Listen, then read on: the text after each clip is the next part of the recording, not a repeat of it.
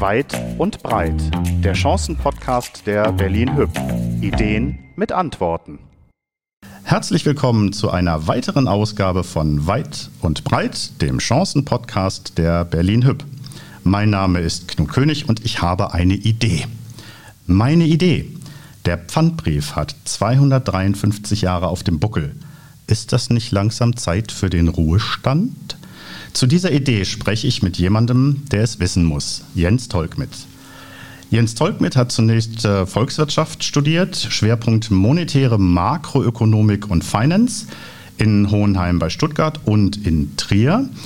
Von 1998 bis 2002 hatte er verschiedene Funktionen und Leitungsfunktionen im Verband Deutscher Hypothekenbanken, der Vorgängerorganisation des VDP, dem Verband Deutscher Pfandbriefbanken inne. Von 2003 bis 2009 war er allein Geschäftsführer des Verbandes der Auslandsbanken in Deutschland und seit 2009 ist er Hauptgeschäftsführer des Verbandes Deutscher Pfandbriefbanken VDP. Herzlich willkommen, Jens Tolkmit. Hallo. Habe ich mich, dass ich da bin. Irgendwas vergessen in der Vita, wo Sie sagen, Perfekt. muss man noch wissen? Nein. Okay. Perfekt. Herr Tolkmit, ich fange den Podcast immer mit einem persönlichen Einstieg an, dass wir Sie als Persönlichkeit ein bisschen besser kennenlernen. Und ich habe immer eine Standardfrage, die ich gerne stelle, auch in diesem Fall. Herr Tolkmit, wie beginnt für Sie ein perfekter Morgen? Ein perfekter Morgen beginnt für mich mit einem Spaziergang. Ich habe das große Glück, in Potsdam zu wohnen, umgeben von Weltkulturerbe. Und wenn dann die Zeit ist, dann stehe ich auf und gehe einmal um den Heiligen See, höre dabei einen Podcast und danach bin ich frisch und vorbereitet für den Tag und äh, viel leistungsfähiger, als ich es wäre, wenn ich die erste Stunde im Auto verbringen würde. Sehr schön. Haben Sie einen Lieblingspodcast? Oh, verschiedene. Ganz verschiedene. Mal eine Serie, äh, also ein Serienpodcast sozusagen, wo ein Thema in mehreren Folgen abgearbeitet wird. Mal äh, solche unterschiedlichen Themen. Ich höre unwahrscheinlich gerne was Geschichtliches, äh, was, was mit Wissen zu tun hat. Sehr viel Deutschlandfunk und alles, was drumherum sich gruppiert. Also man merkt schon, ein bisschen informationslastig muss es hm. sein, dann ist es gut. Super. Ja, ist ja auch durchaus äh, kurzweilig, das dann zu hören. Also ich finde das immer, immer klasse, wenn man gerade so die, die Podcasts hat, wo man dann tatsächlich noch was rauszieht. So, oh, ich habe da, hab da gerade was gehört, das fand ich ja total spannend. Ja, und man beschäftigt sich mit Themen, mit denen man sich sonst vielleicht nie beschäftigt hätte. Das ist, äh, also, das ist teilweise natürlich interessengetrieben, aber teilweise denke ich, Mensch, das wolltest du immer schon mal wissen. Und eigentlich gibt es für alles heute was. Und da bin ich ein, ein passionierter Hörer. Super. Apropos Passion. Ich weiß aus unseren Vorgesprächen, Sie haben auch eine Passion fürs Reisen und fürs Wandern. Beim Reisen steht bei Ihnen Marokko ganz oben auf der Liste. Warum Marokko? Tja, das ist eine längere Geschichte.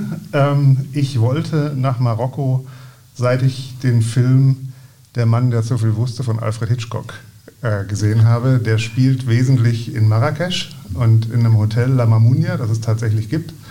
Und seither, das war in meiner Jugend, und seither wollte ich nach Marokko. Und ich habe es lange Zeit nicht gemacht. Und ich bin in meinem Leben auch durch meinen Job sehr weit rumgekommen. Also ich würde sagen, von Vancouver bis Jakarta war alles dabei. Und dann bin ich nach Marokko gefahren. Und was ich da erlebt habe, war einfach deswegen beeindruckend, weil man in relativ kurzer Zeit in eine Welt kommt, die man so, selbst wenn man 14 Stunden Flug hinter sich hat, nicht kennenlernt. Völlig anders, eigentlich wie aus Tausend und einer Nacht und wirklich etwas, was man so, glaube ich, noch nicht erlebt hat. Man sagt immer, wenn man nach Marrakesch kommt, entweder man mag es oder man mag es gar nicht. Bei mir war es, ich mag es und ich mag es sehr und ich, für mich ist es ein Fluchtpunkt geworden, an den ich dann auch fahre, wenn ich mal sozusagen untertauchen möchte und äh, indem ich durch die Altstadt laufe, äh, kann ich einfach mich völlig, völlig ausklinken und erlebe viele Sachen, die man hier nicht erlebt und die man woanders auf der Welt vielfach auch nicht erlebt. Und das ist das, das, ist das Tolle an Marokko. Mhm. Das klingt spannend. Wie sieht es aus mit den Städten an der Küste, so Tanger, Casablanca? Agadir und Agadir. Tanger war ich schon, Agadir, ähm, aber hauptsächlich ist es Marrakesch, weil das auch gut erreichbar ist und man eigentlich sich entscheiden kann, Also das ist keine wirkliche Alternative, aber man kann sich entscheiden, fliegt man nach Mallorca oder fliegt man nach Marrakesch. Ich würde immer Marrakesch nehmen. Okay. Marrakesch liegt ja wunderbar im Landesinneren, äh, durchaus auch äh, hügelige Umgebung. Wandern Sie auch in Marrakesch oder wandern Sie eher habe ich auch schon gemacht in der Umgebung von, von Marrakesch, aber eigentlich wandere ich eher in Europa oder in Deutschland. Hm. Haben Sie einen Lieblingswanderort? Lieblingswanderort, ähm, ich habe eigentlich viele Lieblingswanderorte. Der erste Lieblingswanderort ist Potsdam, wo ich wohne. Denn der Spaziergang, den ich heute Morgen, den ich vorhin erwähnt habe, den kann man beliebig ausdehnen und man kann ohne weiteres über 20 Kilometer durch Potsdam und eigentlich nur durch Schlossgärten laufen. Ja, mhm. Und das ist ja auch schon eine Wanderung. Und dann gibt es äh, im, im Gebirge das Engadin, mein absolutes Highlight. Nicht St. Moritz, das ist mir zu fancy, sondern eher so die ruhigen Seitentäler, die mir, die mir gut gefallen. Ich suche auch die Ruhe. Und dann kann ich nur jedem empfehlen, der auch gerne wandert, man sollte die deutschen Mittelgebirge nicht unterschätzen. Ich bin bekennender Hunsrück-Fan, ich bin auch bekennender Eifel-Fan, die sind nur alle ein bisschen weit weg. Aber wenn man, wenn man in den Harz oder in die Rhön äh, oder auf die Schwäbische Alb, wo meine Eltern wohnen, in der Nähe äh, geht, das ist einfach großartig und da muss man gar nicht weit reisen und hat eine ganz tolle äh, Natur um sich herum. Wunderbar, jetzt kommen wir von der tollen Natur mal wieder zurück zu unserem Thema. Ähm, ich habe es angedeutet, meine Idee, der Pfandbrief hat 253 Jahre auf dem Buckel. Ist das nicht langsam Zeit für den Ruhestand? Bevor ich auf diese Frage nochmal eingehe, vielleicht äh, noch, äh, noch kurz inhaltlich. Wir hatten ja im Rahmen unserer wertvollen Gespräche schon äh, den Sascha Kulik aus dem Vorstand, aus der Geschäftsführung des VDP bei uns zu Gast. Damals ging es sehr um den, den Wert ähm, Kompetenz. Er hat in diesem Zusammenhang schon ein bisschen was über den Pfandbrief erzählt. Jetzt hat nicht jeder, der uns heute zuhört, äh, gleich im Kopf, was ist ein Pfandbrief. Vielleicht mal so ein bisschen, machen wir jetzt mal die Sendung mit der Maus. Erklären Sie mal den Zuhörenden, was ist ein Pfandbrief? Ja, also ich fange vielleicht mal an.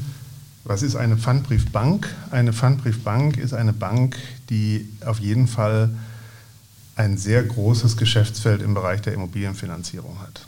Die also Kredite für den Erwerb von Immobilien vergibt.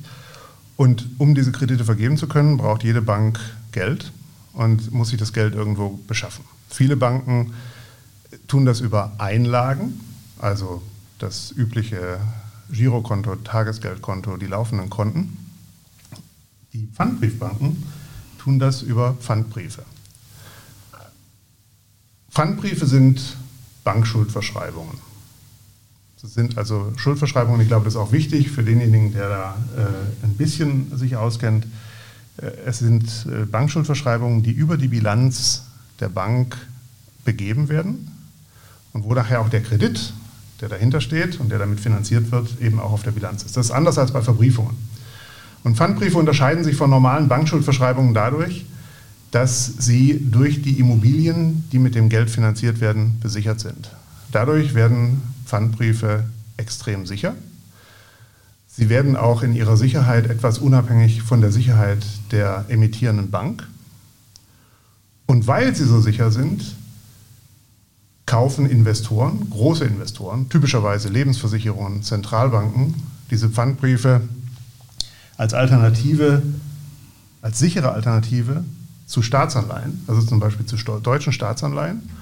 Und die Banken profitieren davon, dass deswegen Pfandbriefe ein relativ günstiges, sehr effizientes und sehr, sehr krisenfestes Refinanzierungsinstrument sind. Anders gesagt, über Pfandbriefe hat man in allen Phasen der letzten 15 Jahre, also in allen Krisen, immer langfristiges Kapital zur Kreditvergabe für sehr wettbewerbsfähige Konditionen bekommen. Das ist die Stärke des Pfandbriefs und das ist auch der Grund für die Popularität, die der Pfandbrief seit der Finanzkrise genießt. Jetzt hatte der Pfandbrief ja ein bisschen, sag ich mal, was ihm nicht so ganz gut geschmeckt hat, war die Niedrigzinsphase, die, die wir hatten. Ähm, da hatte sicherlich der Pfandbrief schwieriger oder, gehabt als, äh, als andere Anlagemöglichkeiten. Ähm, Mit den steigenden Zinsen gewinnt der Pfandbrief wieder an Attraktivität? Also ich glaube, ja, das stimmt, dass die Niedrigzinsphase nicht so einfach war. Aber ich glaube, viel schwieriger als die Niedrigzinsphase war, dass es einen ganz großen Investor, den gar niemand gerufen hat, in der, im, im Markt war. Und das waren die Zentralbanken, die EZB, von dem wir immer gesagt haben, äh, jedenfalls für den Pfandbrief, für den deutschen Pfandbrief, man hätte sie eigentlich gar nicht gebraucht. Und die haben ja letztlich auch dazu geführt, dass der Zins so niedrig war, wie, wie, er, wie er eben war.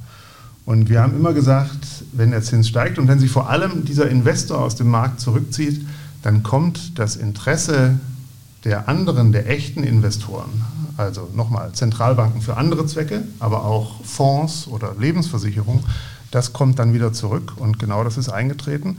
Und dazu hat es gar keinen starken Zinsanstieg gebraucht. Das ist mit relativ wenigen Basispunkten, also mit 0,1, 0,2 Prozent mehr Rendite war die Situation schon so, dass Investoren zurückgekommen sind. Die schätzen die Sicherheit, die kaufen den Pfandbrief als Basisinvestment für ihr sicherstes Portfolio.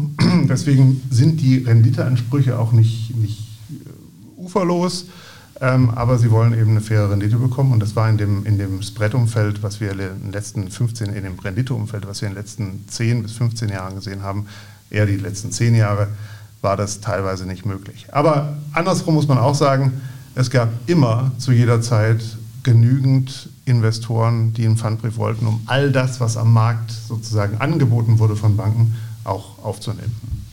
Sie haben es eben in, in einem Nebensatz gesagt, der, der Pfandbrief ist ja ein sehr deutsches Modell. Gibt es etwas Vergleichbares innerhalb in Europa, wo Sie sagen, das ist eigentlich wie der Pfandbrief oder wäre der Pfandbrief nicht vielleicht sogar ein Modell, das man auf ganz Europa ausweiten könnte, sollte? Also ähm, wir sind erstmal froh, dass wir den deutschen Pfandbrief haben. Da legen wir auch Wert drauf, dass, äh, weil, weil wir da in der Hand haben, äh, wie die Qualität dieses Produkts ist. Und wir wollen ganz gerne äh, diejenigen sein, die das auch zukünftig festlegen. Das heißt, äh, ein europäischer Pfandbrief würde immer die Gefahr bergen, dass es an der einen oder anderen Stelle verwässert. Das, äh, daran haben wir kein Interesse. Also wir heißt immer die Pfandbriefbanken kein Interesse. Und äh, das, das soll auch so bleiben und dafür haben wir auch ziemlich stark gekämpft. Aber man kann, glaube ich, sagen, der Pfandbrief ist in der Gesetzgebung, also im deutschen Pfandbriefgesetz, der absolute Qualitätsführer in Europa. Und ja, es gibt seit vielen Jahren vergleichbare Produkte in den meisten anderen europäischen Ländern und seit der Finanzkrise auch weit über Europa hinaus. Also der Pfandbrief oder der Covered Bond als sozusagen die, die englische Bezeichnung dessen, was man, unterm, was man in Deutschland unter Pfandbrief kennt, hat sich weit verbreitet bis Korea oder auf der anderen Seite der Weltkugel äh, bis, bis Chile oder bis Kanada. Ähm, auch Neuseeland und Australien haben entsprechende Gesetze. Und das zeigt doch gerade im Gefolge der Finanzkrise, dass dieses Konzept, was dahinter steht, also eine besicherte Schuldverschreibung, die ihre Sicherheit dadurch bekommt, dass dahinter hochwertige Assets stehen, Immobilien, meistens Immobilien, dass das eine Idee ist, die, äh, die, die, ein, die, eine hohe Attraktivität hat. Und ich würde sagen, also eigentlich ist der Pfandbrief oder der Covered Bond heute ein globales Produkt. Und das hat er auch der guten Performance in der Finanzkrise zu verdanken man merkt schon, wenn Sie über den Pfandbrief sprechen, das ist Ihr, das ist Ihr Ding, das ist Ihr Produkt. Was fasziniert Sie jetzt so aus, aus persönlicher Sicht? Was fasziniert Sie am Pfandbrief? Naja, also ich bin erstmal freue ich mich, dass ich für ein Produkt arbeiten kann, hinter dem ich voll stehe.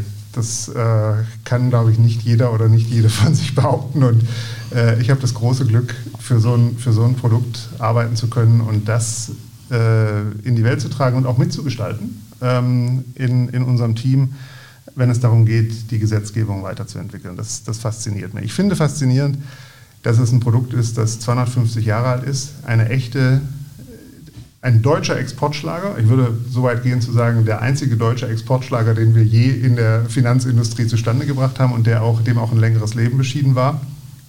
Ähm, und wo sich eben heute, wie ich gerade sagte, alles alle Länder äh, in gewisser Weise daran orientieren und es als, als Qualitätsbenchmark ansehen. Und ich finde auch faszinierend, dass es eben gelingt, über Gesetzgebung, über eine gute, marktgerechte, mit dem Markt weiterentwickelte Gesetzgebung bei Investoren ein Vertrauen zu erzeugen, dass auch in schwierigen Phasen, also mitten in der Finanzkrise und nicht zu vergessen, mitten in der Finanzkrise in einer Situation, wo auch Pfandbriefbanken nicht ganz äh, ohne Probleme waren, dass also in einer solchen Situation der Pfandbrief immer das Vertrauen der Investoren genossen hat. Und das, äh, das macht ihn, glaube ich, einzigartig ähm, und, und sehr attraktiv und auch attraktiv dafür zu arbeiten. Also ich erinnere mich ganz gut, Sie hatten im Jahr 2019 gab es die, die Kampagne Danke Fritz. Ähm, Danke Fritz, weil der ursprüngliche Initiator quasi ähm, Friedrich II. Ähm, von Preußen gewesen ist. Da sieht man eigentlich, wie lange es dieses Instrument schon gibt. Die Zahl 250 ist ja erstmal nur eine Zahl, aber wenn man das mit einer entsprechenden Persönlichkeit in Verbindung bringt, dann sieht man erstmal, über welchen, welchen Zeitraum ähm, das Ganze funktioniert.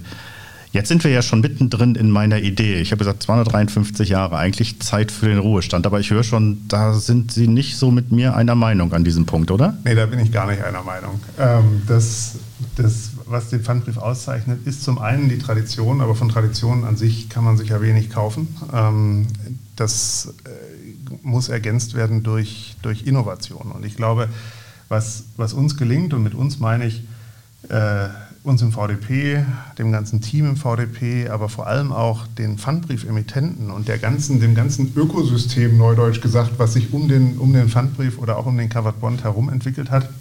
Was uns gelingt ist, diese Tradition und die bewährten Standards, die sich in dieser Tradition entwickelt haben, also Sicherheitsstandards vor allem, zu kombinieren mit einer ständigen Weiterentwicklung des Produkts. Mhm. Und diese Kombination aus Tradition und Innovation, das ist das Geheimnis für den Erfolg des Pfandbriefs. Wir haben das Glück, dass wir auch mit dem Gesetzgeber und mit der Aufsicht darüber sprechen können, wie man ihn sinnvollerweise weiterentwickeln sollte und dass wir da auch eine hohe, eine hohe Interessengleichheit haben. Klammer auf, ich glaube, wenn sich ein Aufseher nach der Finanzkrise ein Finanzprodukt malen könnte, dann käme, ohne dass er sozusagen vorher davon weiß, sowas ähnliches wie der Pfandbrief raus. Ähm, das macht es vielleicht auch ein bisschen, das macht es vielleicht auch ein bisschen einfacher. Aber diese Innovation bei gleichzeitiger Tradition, Bewusstsein über das, wo man herkommt, aber eben weitergehen in die Zukunft ist ganz entscheidend. Und lassen Sie mich einen Punkt äh, dazu, noch, dazu noch sagen oder ein, ein Element, was das vielleicht besonders deutlich macht. Das ist eben, dass sich Pfandbriefemittenten und nicht zuletzt ja auch die Berlin ganz früh auf den Weg gemacht haben, den Pfandbrief zu einem nachhaltigen Refinanzierungsinstrument zu entwickeln, also den grünen Pfandbrief ins Leben zu rufen. Inzwischen haben wir auch Standards für soziale Pfandbriefe. Und es, hat, es zeigt doch ganz gut, dass es natürlich wichtig ist, dass, dass Regulierung einen Rahmen setzt, in dem dann sowas stattfindet letztlich. Aber dass die Finanzindustrie schon selber ganz gut in der Lage ist, sich bestimmte Entwicklungen, sich bestimmter Entwicklungen anzunehmen, bestimmte Ideen zu entwickeln und die dann auch voranzutreiben. Denn als es den grünen Pfandbrief das erste Mal gab, da gab es nichts von Regulierung. Da hat sich Regulierer und Politik für diesen Teil einer Nachhaltigkeits- oder einer nachhaltigen Entwicklung überhaupt nicht interessiert. Ja, das dauerte noch ein paar Jahre und dann kamen die auch. Aber zuerst waren es die Finanzunternehmen. Wo sehen Sie im Moment die größten Herausforderungen, die sich stellen? Also wir haben ja als, als Bank stehen wir ja auch vor vielen Herausforderungen, was ESG angeht, was Taxonomie angeht, Regulatorik. Das sind ja im Moment viele Dinge, die BaFin, die noch über allem steht und das Ganze auch noch überwacht und zu manchen Dingen auch ihre eigene Meinung hat. Wo sagen Sie, sind im Moment die großen Herausforderungen, denen wir uns gerade zu stellen haben? Also ich glaube, wenn es jetzt um die Finanzindustrie geht, ja, dann würde ich sagen, oder um die, speziell um die Banken, ich glaube, dass man regulatorisch und auch politisch gut beraten ist, nach jetzt mittlerweile 15 Jahren Dauerregulierung nur des Bankensektors, also nicht nur des Bankensektors, das ist falsch, Entschuldigung, sondern nach, nach einer sehr starken Konzentration der Regulierung auf den Bankensektor in den letzten 15 Jahren, dass man gut beraten ist, mal innezuhalten, und mal zu überlegen, ob das, was man da kreiert hat, eigentlich letztlich das Ziel erfüllt, das man eigentlich möchte. Hm. Das betrifft jetzt erstmal die allgemeine Bankenregulierung. Und da würde ich sagen, da habe ich so meine Zweifel, ähm, weil das über dem allen ja immer steht, die Sicherung der Finanzstabilität.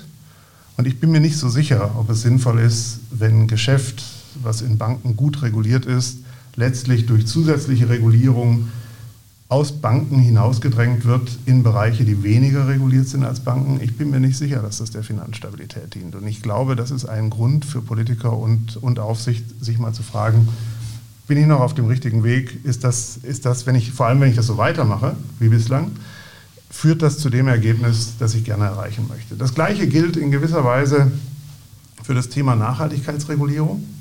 Da sind sich, glaube ich, alle einig, dass das ein, ein erstrebenswertes Ziel ist und alle arbeiten daran. Ich sagte es bereits, die Finanzindustrie hat deutlich vor den Regulatoren und der Politik angefangen, sich mit dem Thema zu beschäftigen.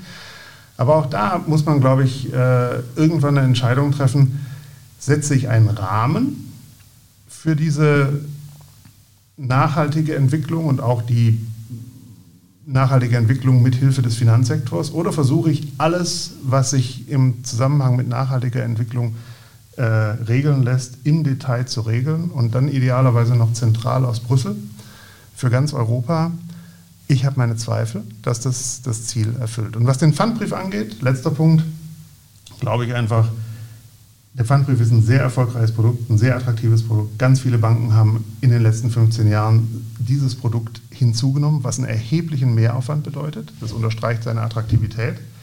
Aber man muss immer aufpassen bei der Weiterentwicklung des Pfandbriefs, dass er betriebswirtschaftlich für die Institute sinnvoll nutzbar bleibt. Er ist ein sicheres Instrument und ich muss möglicherweise nicht immer die Sicherheit immer weiter erhöhen, um ihn sicher zu halten, sondern er ist bereits ein sicheres Instrument. Immerhin hat er 250 Jahre überstanden, das kann nicht jeder von sich behaupten. Und diesen, diesen Grad richtig zu gehen zwischen der Sicherheit des Produkts und der betriebswirtschaftlichen Sinnhaftigkeit des Produkts wird, glaube ich, über die Zukunft des Pfandbriefs entscheiden. Jetzt sind wir ja schon mittendrin in Ihrer eigentlichen Tätigkeit, nämlich dass Sie sozusagen das Wort ergreifen für den, für den Pfandbrief. Wir sind ja hier als äh, Hauptgeschäftsführer des, des VDP. Ich würde mal gerne ein bisschen mehr zum Verband wissen, weil Verband, ähm, die meisten bringen damit so, sag mal, etwas despektierlich ausgedrückt Lobbyarbeit äh, mit in Verbindung, was ich per se gar nicht mal schlecht finde, weil woher sollen Politiker denn seine, seine, seine Kenntnis erhalten, wenn nicht über die, die es wissen, je nachdem, wie man sich dann beeinflussen lässt oder nicht. Aber ich meine, wir haben, sonst hätten wir nur Supergenies als Politiker, wenn sie alles wüssten. Aber jetzt zum, zum, Verband selber. Das Erste, was mir aufgefallen ist, äh, als ich mich mit dem VDP beschäftigt habe, das ist ein Verband. Sie sind der Hauptgeschäftsführer. Es gibt noch einen Präsidenten und weitere zwölf Vorstände. Das klingt mir jetzt nach ganz viel Häuptlingen. Wie, warum ist die Struktur, wie sie ist? Was, was steckt dahinter? Welche Idee steckt dahinter? Na, die Idee, also die steckt eigentlich hinter jedem Verband. Das ist, wir sind Interessenvertreter und wir haben ein Spektrum an Interessen im Verband. Und dieses Spektrum an Interessen findet sich auch in unserem Vorstand wieder. Und äh, wenn Sie sich unseren Verband angucken, dann sind wir der einzige, das muss man heute noch dazu sagen, der einzige säulenübergreifende Verband in der deutschen Kreditwirtschaft. Das heißt, wir haben äh, öffentliche Banken, Sparkassen, Landesbanken, wir haben Genossenschaftsbanken und wir haben Privatbanken bei uns und alle sind im Vorstand vertreten. Die Geschäftsmodelle, die im Vorstand vertreten sind, sind auch völlig unterschiedlich. Natürlich, ich hatte es am, am Anfang gesagt, alle beschäftigen sich irgendwie mit Immobilienfinanzierung, aber der eine macht Gewerbeimmobilienfinanzierung im Inland, der nächste macht Gewerbeimmobilienfinanzierung im Ausland, der dritte macht sehr viel Wohnungsfinanzierung. Der eine nutzt den Pfandbrief als Haupt- oder einziges Refinanzierungsinstrument, der andere hat ihn als Ergänzung zu seiner Einlagenrefinanzierung. Und all die Interessen sind in unserem Vorstand vertreten und ich äh, finde ihn gar nicht groß. Ich finde ihn, find ihn in dem Sinne sehr homogen, dass uns alle dieses Interesse ähm, am, am Pfandbrief und seiner Weiterentwicklung eint. Und gleichzeitig muss ich sagen, bin ich sehr dankbar dafür. Wir haben einen sehr aktiven Vorstand. Das finde ich sehr, sehr, sehr, sehr cool, muss ich ehrlich sagen. Ähm, profitieren wir in der Geschäftsstelle davon, dass wir ganz viel Know-how aus unseren Instituten bekommen, was wir ja dann, und das eben auch ganz wesentlich im Vorstand, was wir dann, was wir dann, ähm, was wir dann an die äh, Politik weitergeben können. Denn in der Tat, das haben Sie eingangs gesagt, das ist unsere wesentliche Aufgabe. Man kann das Lobbyismus nennen. Ich stehe zu Lobbyismus. Ich bin überzeugter Lobbyist. Ähm, man kann mich auch Interessenvertreter nennen, wir uns alle. Ähm, aber am Ende machen wir Politikberatung. Und wir tun das in ganz vielen Arbeitsgremien, äh, die, die unwahrscheinlich kompetent an den Details äh, der Pfandbriefgesetzgebung zum Beispiel arbeiten oder in der Immobilienfinanzierung, aber wir tun es auch im Vorstand. Und äh, das ist ein sehr überzeugendes Konzept, um, die Politik, um der Politik Informationen zu übermitteln, die sie, glaube ich, zwangsläufig braucht, um vernünftige Politik zu machen. Jetzt bin ich natürlich neugierig. So, wie macht man sowas? Ich meine, Sie werden ja wahrscheinlich nicht zum Telefonhörer greifen, beim Finanzministerium anrufen, hallo Herr Lindner, ich habe hier eine ganz tolle Idee oder wir müssen mal reden. Wie funktioniert so Verbandsarbeit im täglichen Doing? Ja, so falsch ist es jetzt gar nicht. Also ich, ich würde sagen, der, der, der Hauptweg, in dem Interessenvertretung betrieben wird, ist natürlich, es gibt ein Gesetzesvorhaben, jeder hat die Möglichkeit, sich dazu zu äußern. Wir tun das auch und wir stellen unsere Expertise und eben auch ganz stark die Expertise unserer Institute zur Verfügung, damit am Ende äh, was, was Vernünftiges dabei rauskommt. Und was meine ich mit vernünftig? Vernünftig meine ich, diejenigen in den Ministerien und auch im Parlament, die daran arbeiten, die haben, wie sollen sie auch, ja, gar nicht die Detailexpertise in einzelnen Themen und gucken sich so ein Feinschmecker-Thema wie das Pfandbriefgesetz an, ja, äh, gar nicht, gar nicht äh, die Expertise in den einzelnen Themen, um dann am Ende zu einem wirklich vernünftigen Ergebnis zu kommen, sondern die sammeln sich Informationen aus allen Himmelsrichtungen ein und gewichten die nachher. Und dann kommt was dabei raus. Und deswegen bin ich auch so überzeugt, dass Interessenvertretung ein, nicht nur ein legitimes, sondern auch ein, ein äh, ganz wichtiges Element der demokratischen Willensbildung ist. Denn der Politiker, der bekommt ja nicht nur Meinungen von uns, der bekommt möglicherweise 100 verschiedene Meinungen zum Pfandbriefgesetz. Und dann kann er sich ja überlegen, ob das, was ihm die Pfandbriefbanken gesagt haben, äh, reell ist, ob das, ob das was ist, was man weiterverfolgen sollte, ob es auch interessewahrend in alle Richtungen ist. Ich kann für uns behaupten, wir bemühen uns um interessewahrendes Lobbying. Ähm, und ja, und, und, und dann kommt ein Ergebnis dabei raus. Und dann gibt es natürlich auch die Situation, dass, ein, dass, dass, dass wir eine Idee haben das ist beim Pfandbriefgesetz gar nicht so selten, weil wir eben auch viel mit Investoren sprechen, also denen, die letztlich dem Schutz, von, vom Schutz des Pfandbriefgesetzes äh, profitieren, dass wir uns an die Politik wenden und sagen, wir müssten mal. Jetzt habe ich eingangs ging, haben wir kurz den Lebenslauf vorgestellt, an dem man sieht, Sie sind ja jetzt schon sehr, sehr lange dabei, ist beim Vorgängerinstitut. Dann haben Sie einen kleinen Ausflug in eine andere Bankenwelt gemacht, sind dann wieder zurück zum, zum VDP. Hat sich die Arbeit als Verband in den, sag mal, in den letzten 20, 30 Jahren maßgeblich geändert? Ja, also ich würde sagen, das Erste ist, die Intensität der Regulierung hat unglaublich zugenommen. Seit, insbesondere seit Beginn der Finanzkrise und ich sagte, das habe es ja vorhin schon angedeutet, hat eigentlich also es ist eigentlich ein Prozess, der auch noch nicht beendet ist, sondern es, es nimmt immer weiter zu und es ergreift immer mehr Bereiche. Ich glaube, das würde auch nicht nur, das würden auch nicht nur Bankenvertreter sagen, sondern das würden andere, äh, andere Industrievertreter auch sagen. Aber im Bankbereich ist es vielleicht äh, besonders, besonders intensiv. Das Zweite ist, es hat sich deutlich auf die europäische Ebene verlagert. Mhm. Ähm, also was wir heute machen, gerade im Bereich Pfandbrief, Pfandbrief nicht, Pfandbriefgesetz ist ein, ist ein deutsches Gesetz und das ist es glücklicherweise auch, auch geblieben, ähm, nachdem Europa sich einer gewissen Harmonisierung angenommen hat. Aber wir sind weiterhin, also der deutsche Gesetzgeber ist weiterhin der, der Federführer beim Pfandbriefgesetz. Qualitätsmäßig unglaublich wichtig, glauben wir. Ähm, aber vieles andere ist heute im, im Bankrecht oder auch im Kapitalmarktrecht wird eigentlich nur noch auf Brüsseler Ebene entschieden. Und entsprechend orientieren wir uns auch Richtung Brüssel oder vielleicht sogar, wenn man an Basel denkt, auf globaler Ebene. Ja? Und dann ist Europa nur der Kontinent, der jetzt eben seine Version von Basel dann, dann zu, in, in Gesetzesform gießt. Aber äh, diese, diese beiden Entwicklungen, würde ich sagen, sind vielleicht die dominanten in den vergangenen Jahren. Ja. Ich würde jetzt gern mal einen Blick auch in die Zukunft werfen. Ähm, Im Moment haben Sie ja die, die, die Kampagne ähm, Wir im Wandel als Digitalkampagne zu, zu aktuellen Themen und äh, darauf aufbauend würde ich gerne mal wissen, wo sehen Sie den Pfandbrief perspektivisch in, in 50 Jahren und was glauben Sie, was hat sich bis dahin verändert? Also wenn ich jetzt mal so an Banken denke, da gibt es jetzt Stichwort, Stichwort Blockchain oder äh, künstliche Intelligenz zum Vertrieb, solche Geschichten. Wo sagen Sie, wo können Sie sich vorstellen? Wir machen jetzt einfach mal Glaskugel, ja, also ja, völlig freies Denken. Ähm, wo sehen Sie den Pfandbrief in 50 Jahren? Äh, also erstmal sehe ich ihn quicklebendig.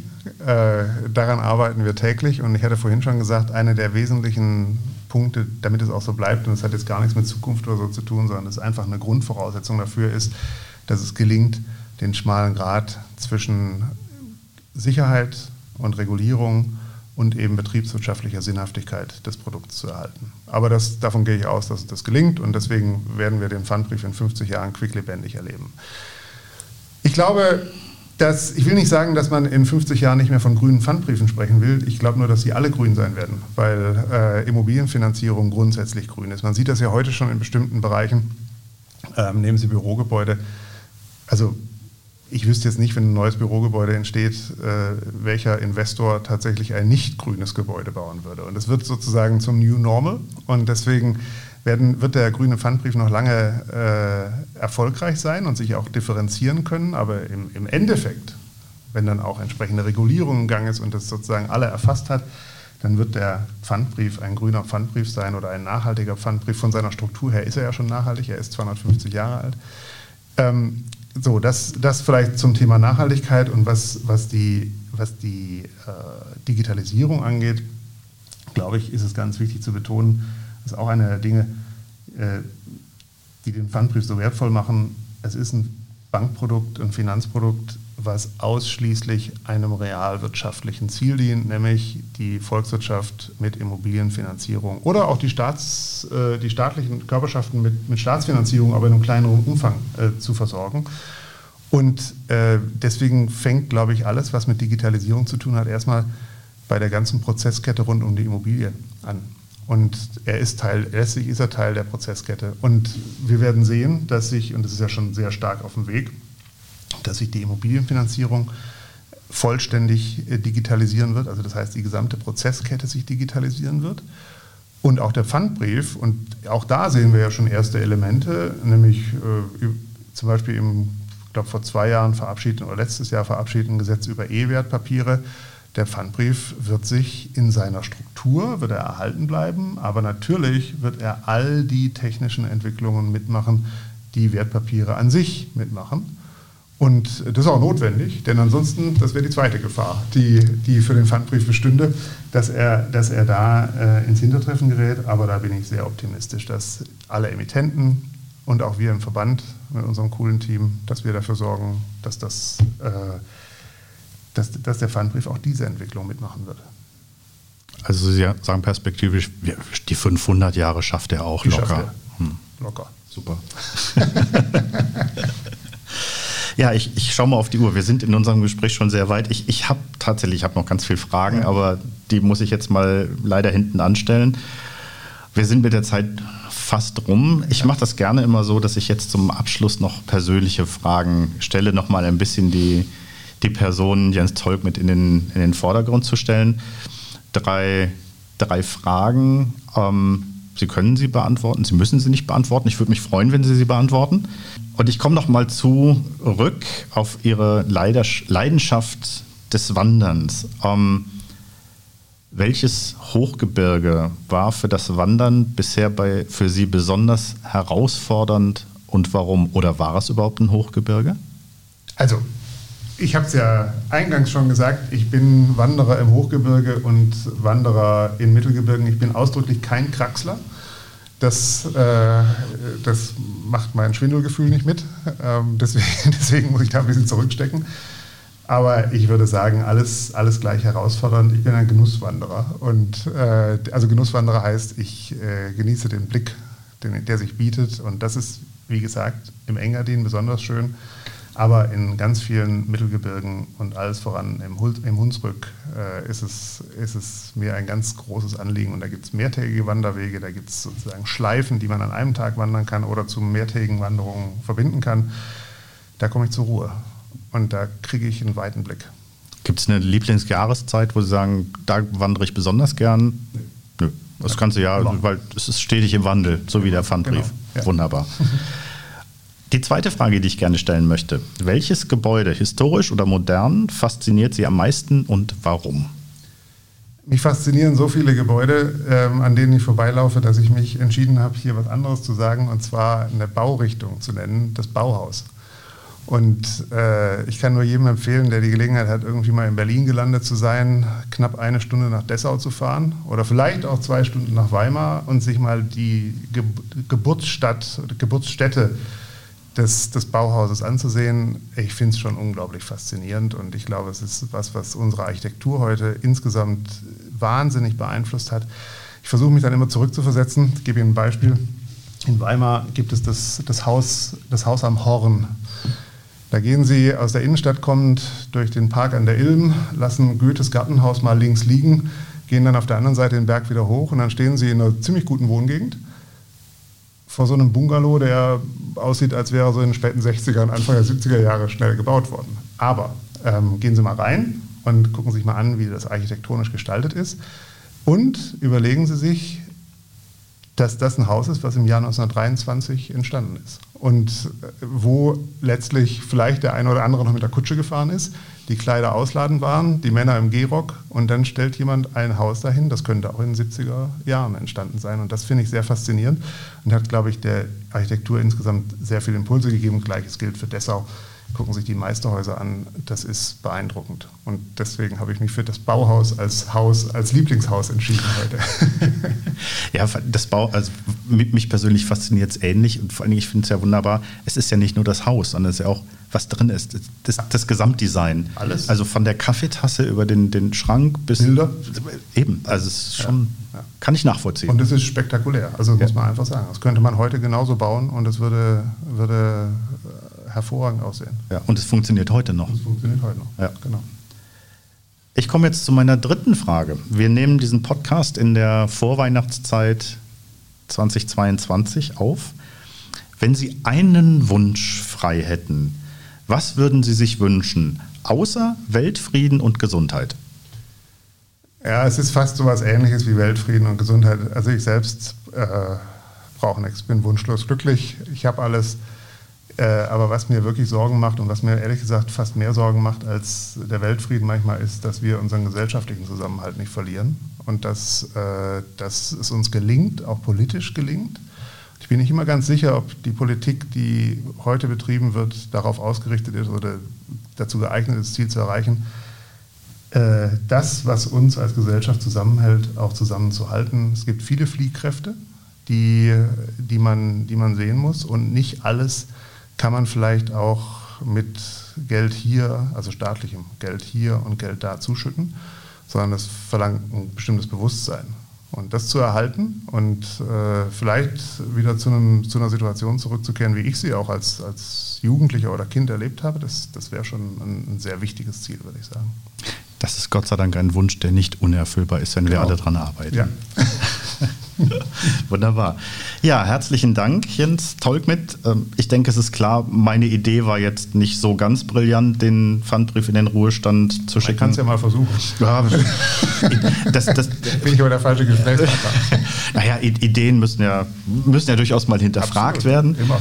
Ähm, ich nehme jetzt mal mit, also ähm, der muss nicht in den Ruhestand, solange es gelingt, dass er sich stets neu definiert und, äh, und weiterentwickelt. Also Sie haben dieses wunderbare Wort der Innovation bei gleichzeitiger Tradition ähm, vorhin gesagt. Das ist, glaube ich, das trifft den Kern wunderbar. Ein schönes Fazit für diesen Podcast. Herzlichen Dank, dass Sie sich die Zeit genommen haben. Wenn Sie noch ein letztes Abschlusswort an unsere Zuhörer richten möchten, haben Sie jetzt die Gelegenheit. Ich möchte mich nur bedanken, dass Sie an mich gedacht haben, dass ich dabei sein durfte. Auch für mich eine neue Erfahrung. Sehr gern. Ja, vielen Dank auch allen, die uns heute wieder zugehört haben. Mein Name ist Knut König und ich hoffe, Sie folgen uns auch weiterhin bei unserer nächsten Ausgabe von Weit und Breit.